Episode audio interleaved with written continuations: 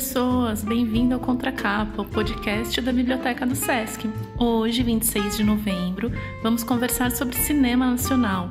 Não apenas a história do nosso cinema, mas indicar produções da nova safra de atores, diretores e roteiristas brasileiros. Bora conferir? Chanchada, Cinema Novo, Udigrude, Porno Chanchada são apenas alguns nomes das fases do cinema brasileiro. O cinema teve seu pontapé inicial no Brasil em 1896, quando foram exibidos no Rio de Janeiro uma série de filmes curtos retratando o cotidiano nas cidades europeias.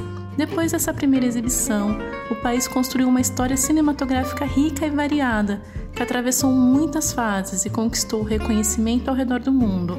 Ao longo de seus diferentes períodos históricos, as obras cinematográficas brasileiras acompanharam e incorporaram influências do contexto social, econômico, cultural e político do país. Entre momentos de glória e situações de extrema dificuldade, obras memoráveis foram realizadas pelos profissionais da sétima arte no Brasil. Alguns desses artistas deram grandes contribuições para a cultura cinematográfica nacional e internacional e escreveram seus nomes no hall de cineastas brasileiros.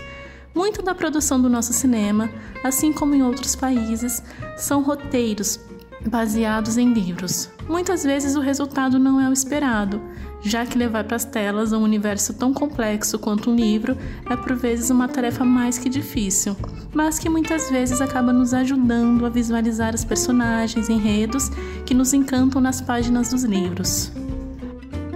Para compreendermos melhor esse universo, vamos conhecer a trajetória de alguns profissionais que transformam sonhos em realidade, mesmo em meio a tantas dificuldades. A primeira cineasta é mulher, paulistana e teve a sensibilidade de retratar a sociedade brasileira no sensível Que Horas Ela Volta. Ana Wilaert trabalhou como roteirista em diversas produções para o cinema e televisão, antes de iniciar sua carreira como diretora em 2002 com o drama Durval Discos.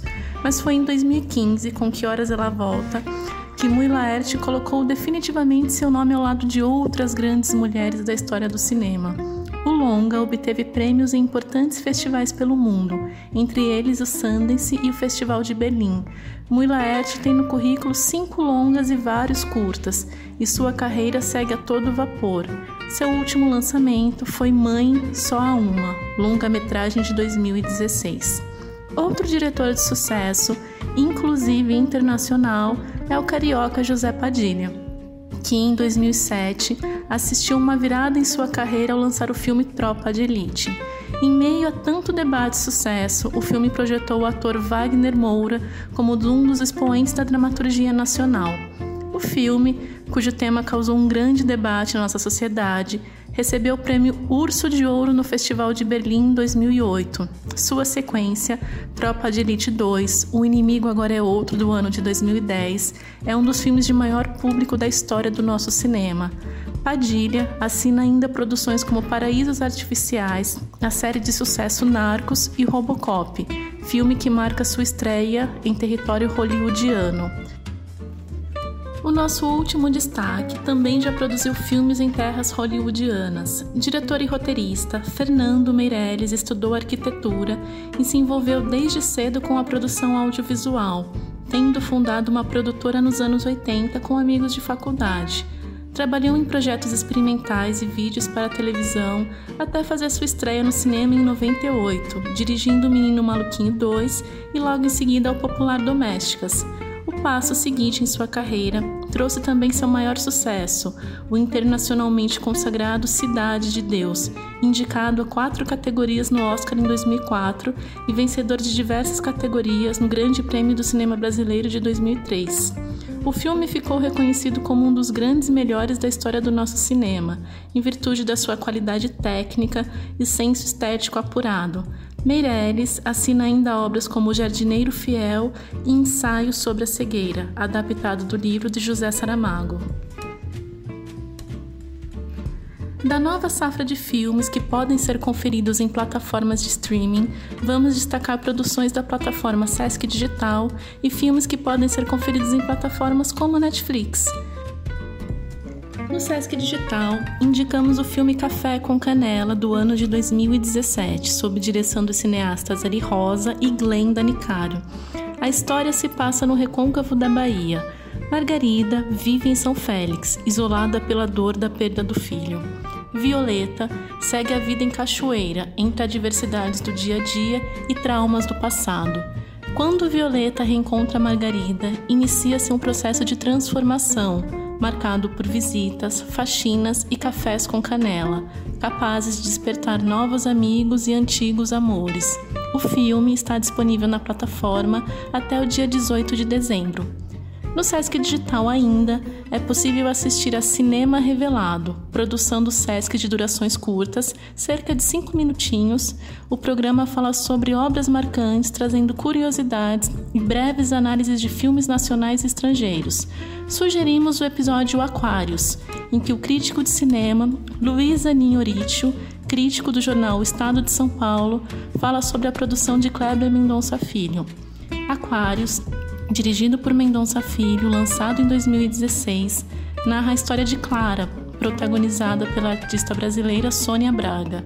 Jornalista aposentada, viúva e mãe de três filhos adultos, Clara mora em um apartamento localizado na Avenida Boa Viagem, em Recife, onde criou seus filhos e viveu boa parte de sua vida.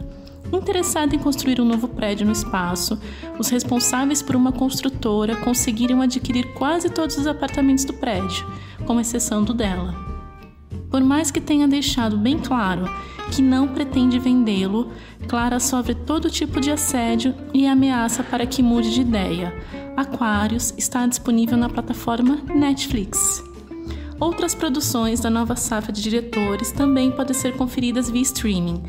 Vivemos em uma sociedade onde nada é feito para durar, em que as relações são sem forma e desfazem-se tão rapidamente como começaram. Após ler Amores Líquidos, do filósofo polonês Zygmunt Bauman, a diretora Júlia Rezende queria levar para as telas uma história que refletisse essa realidade tão perturbadora, e foi através do filme Ponte Aérea, lançado em 2015, que sua angústia tomou forma.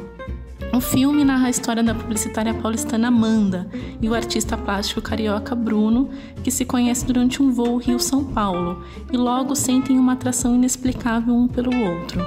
Apesar de serem pessoas completamente diferentes e da distância, eles se apaixonam perdidamente. O filme mostra a dificuldade dos jovens em enfrentar questões da vida adulta e da liquidez das relações nesse momento hedonista da sociedade moderna. Por fim, se você, assim como eu, tem paixão por música e por cinema, especialmente as músicas dos anos 80, possivelmente vai gostar da produção Califórnia, da cineasta e apresentadora Marina Persson. O filme começou a ser escrito em 2004. Marina relata que anotava tudo em um caderninho, até que em 2015 sua anotação ganhou vida, regada a uma trilha sonora maravilhosa. Stella é uma adolescente de classe média alta do início dos anos 80 e vive os conflitos típicos da idade: identidade, amizade e amor. Ela tem um ídolo, o tio Carlos, vivido pelo ator Caio Blá, jornalista musical que vive nos Estados Unidos. O maior sonho da vida da menina é visitá-lo na Califórnia durante suas férias. Contudo, seus planos vão por água abaixo quando ela descobre que é ele quem está voltando para o Brasil, magro e debilitado por consequência de uma doença sobre a qual a medicina apenas começava a se debruçar a AIDS. A trilha sonora conta com artistas como Caetano Veloso, The Cure e uma série de bandas que embalavam muitos bailinhos de matinês nos anos 80, como Blitz, Metrô e Barão Vermelho. Califórnia também está disponível na Netflix. Bom, por hoje é só, pessoal. Separe um dia da semana ou do final de semana e se permita encantar por essas e tantas outras produções do nosso cinema. Aproveite as nossas dicas e até a próxima!